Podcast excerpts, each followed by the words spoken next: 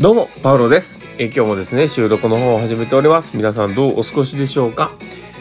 いやー、あの、5月もですね、もう後半になってきて、で、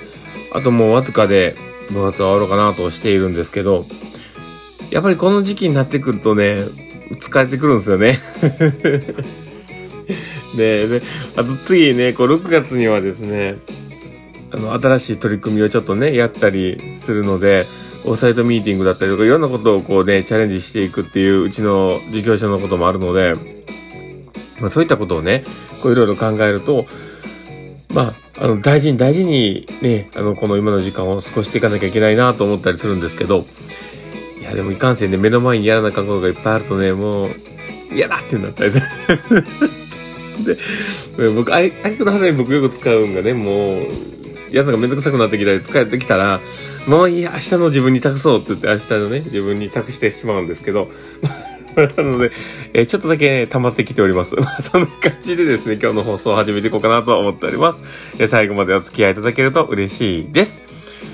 ということで始めていきます。えー、パーロのマインドブックマーク。この番組は看護を楽しくをコンセプトに精神科看護の視点で日々生活の中から聞いてるあなたが生き生き生きるエッセンスになる情報をお届けしています。はい。ということで始めていきます。で、えー、今日はですね、まあ、どんな話をしようかなっていうところなんですけども、えー、今日は、家中の栗は、栗自体はどうもできないっていう、まあ、そんな話をね、しようかなと思っております。で、えー、この家中の栗って、まあね、あの、火の中の栗と書くんですけどね、よくその家中の栗というようなことをこう言葉にされますが、まあ、それはまあ、火の中にあるね、栗なんで、まあ、あの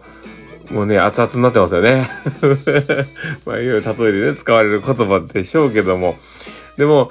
その、コミュニケーションをね、測っていったりとかする、まあこういったね、あの訪問看護のような、えー、サービス業の形になっていくと、やっぱり人同士なんで、あの、合わないなとか、この人は嫌だなとかって思うようなこととかあると思います。で、ましてや、やっぱり、あの、言葉遣いとか、あの、なんでしょうね、その引っかかる部分とかがあった時に、もうこの人嫌だとかって思ったりするのが、まあ、人なんじゃないかなとは思うんですけどもね。で、その、この人嫌だって思っちゃうような、その状況って、あの、まあ、この、その人同士の、当人同士の話じゃないかってこう思ったりはするんですけど、だけど、この当人同士の状況っていうのは、この当人同士だけではなかなか解決しないとは思うんですよ。特に、こう、対象となっている人、言ってみたら、その、渦中のクリになってる人が、じゃあ、このクリになってる人が、この、周りで焚いてるような、こう、感情をむき出しにしてるような人に対して、じゃあ何かできるのかっていうと、なかなか難しいんですよね。もう、あの、嫌な人から、その嫌になったことなんで嫌になったんだろうみたいな話って絶対触れないと思うんですよね。で、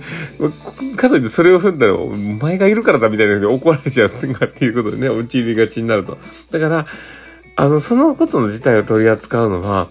渦中の栗ではなくて、周りでそれを見てる、見れる人たちになってくるわけですよね。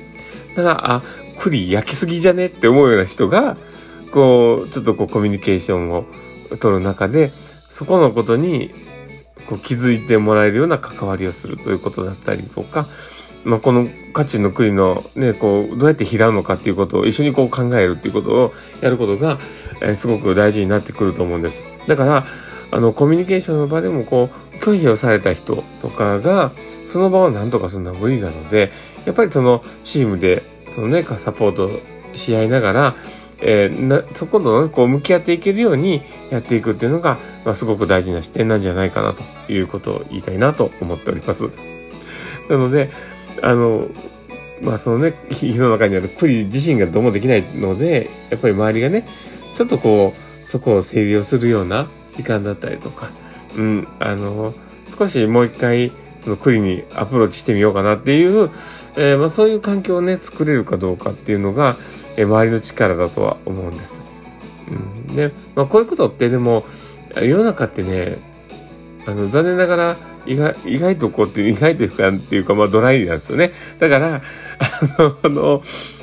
世の中一般的にはこういったことが起こった時に、そこをわざわざ、あの、火の中にくべられてしまった栗のような人が、そこを取り扱うことって、まあ、しないわけですよ。っていうことは、そうやって一生懸命火くべるような人たちに、を、こう、まあ今はこう無理だったなって言って、えー、この、この人のこと嫌だからとかって言って、こう、あの違う人をね、投入し始めてすると、だんだんだんだん、もういける人が限られてきたりとか、サポートできる人が減ってくるっていう事態には陥るわけですよね。で、まあそういうことを考えたら、いかにこう向き合って、まあ一緒に考えていくのかということ自体が、すごい大きい看護なんですよね。うん、だから、そういうふうにうまく、あの、考えながらね、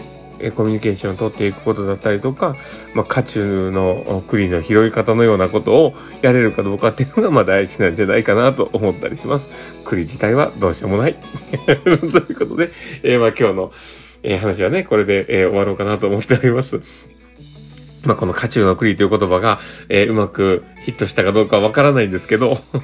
ま少しでもね、あの、分かってもらえたら嬉しいなと思っております。ということで、えー、今日はこれで終わろうかなと思ってます。えー、この放送を聞いて面白かったな、楽しかったな、なるほどなって思う方がいたら、えー、ぜひあのフォローいただけたら嬉しいです。えー、あとですね、もしよければ、あの、リアクションもいっぱい残してもらえると、パーラーさんはめちゃめちゃ喜びますので、どうぞよろしくお願いします。で、あとですね、えー、もしよければ、あの、グッズの方も、URL 貼っておりますので、もしよければクリックしてみてください。まあ、あの、この、書かれてる言葉がね、えー、もう少しでも誰かの励みになればいいなと思ってやっておりますので、もしよければ、あの、一回、様子を見に行ってみてください。素敵な言葉があります。は